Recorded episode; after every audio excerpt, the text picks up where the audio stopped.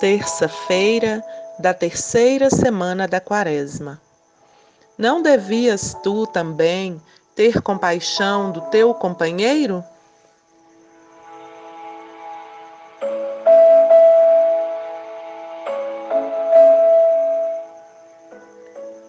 O evangelho que vamos ouvir está em Mateus, capítulo 18, versículos de 21 a 35.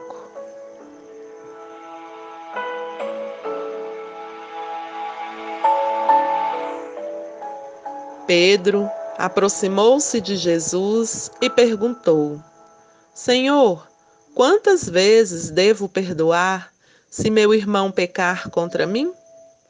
Até sete vezes?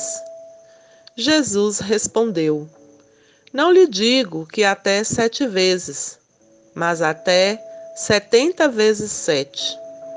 Porque o reino do céu é como um rei que resolveu acertar as contas com seus empregados. Quando começou o acerto, levaram a ele um que devia dez mil talentos. Como o empregado não tinha com que pagar, o patrão mandou que fosse vendido como escravo, junto com a mulher e os filhos, e tudo o que possuía, para que pagasse a dívida. O empregado, porém, caiu aos pés do patrão e, ajoelhado, suplicava: Dá-me um prazo, e eu te pagarei tudo. Diante disso, o patrão teve compaixão, soltou o empregado e lhe perdoou a dívida. Ao sair daí, esse empregado encontrou um de seus companheiros que lhe devia cem moedas de prata. Ele o agarrou e começou a sufocá-lo, dizendo: Pague logo o que me deve.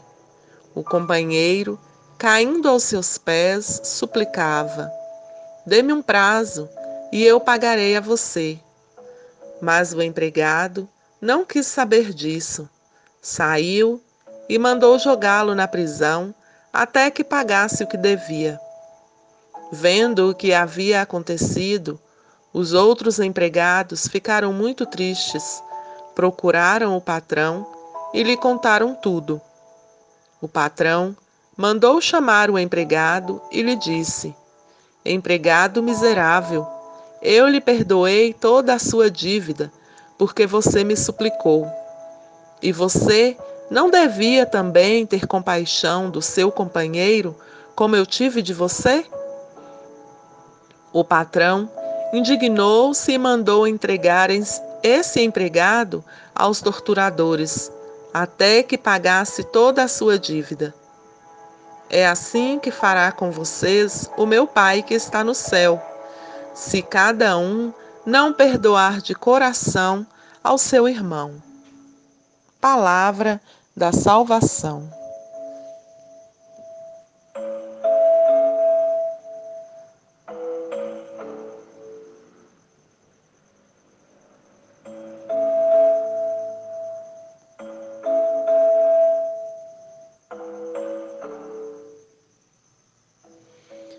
O trecho do livro do profeta Daniel nos situa no tempo em que o povo de Deus vivia sob a opressão do rei Epífanes Antíoco IV, um dos mais violentos dominadores em sua história.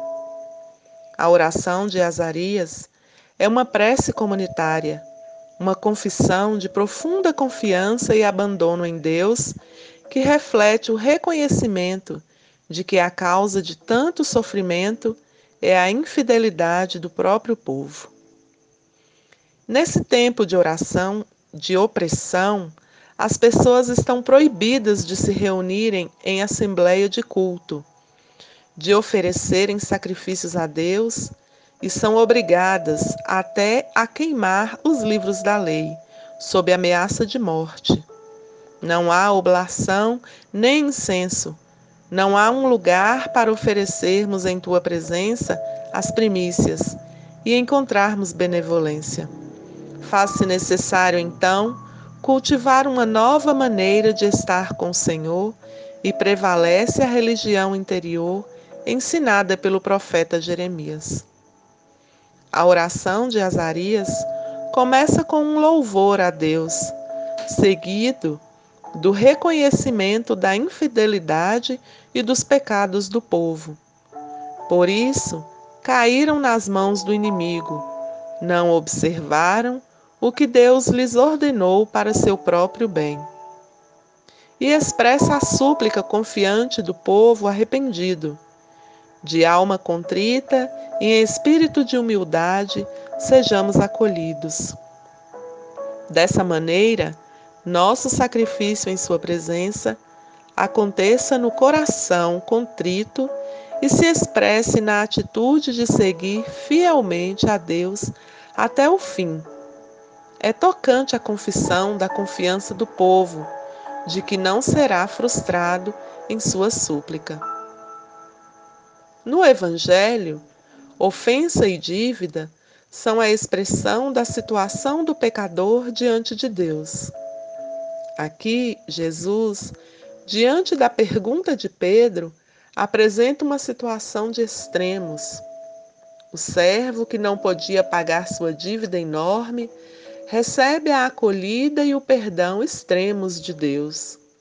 Mas ele, diante da pessoa que não podia lhe pagar o que é mínimo diante do que lhe foi perdoado, não tem misericórdia. E assim sua relação com Deus se torna impossível. O que está em questão aqui é, na súplica confiante, Israel e o servo recebem o dom da misericórdia.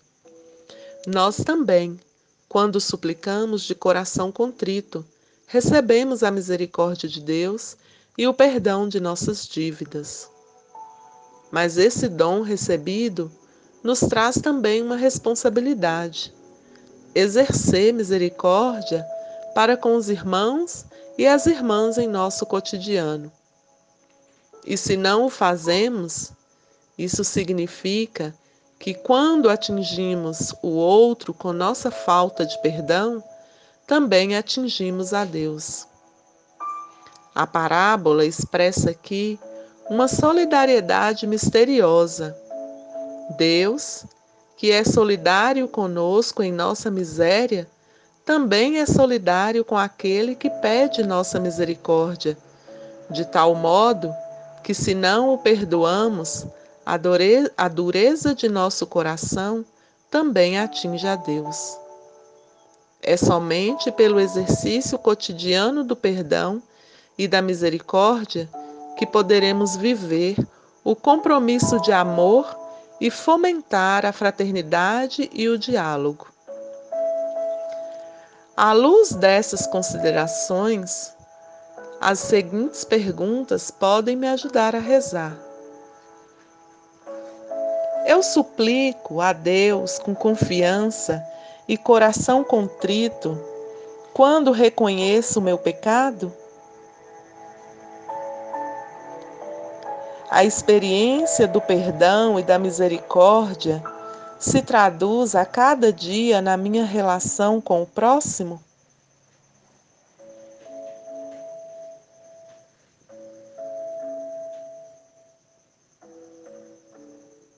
Na oração, escolho um dos textos para a minha oração. O texto de Daniel, capítulo 3, versículos 25 de 34 a 43, ou o Salmo 25, ou o Evangelho de Mateus, capítulo 18, versículos de 21 a 35. Na presença de Deus, que me acolhe com amor, deixo que a palavra mova meu coração. Leio o texto escolhido uma, duas, três vezes, pausadamente. Vou me detendo nas palavras que movem meu coração. Durante a oração, peço insistentemente a graça de voltar para o Senhor e de crescer na experiência de viver o compromisso de amor em fraternidade e diálogo. Faço um colóquio e rezo com o salmista. Recordai, Senhor meu Deus, vossa ternura e vossa compaixão que são eternas. De mim lembrai-vos, porque sois misericórdia e sois bondade sem limites.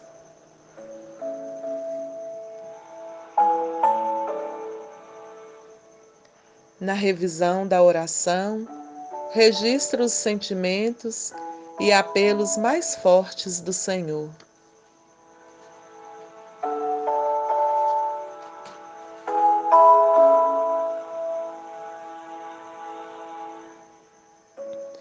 Boa oração.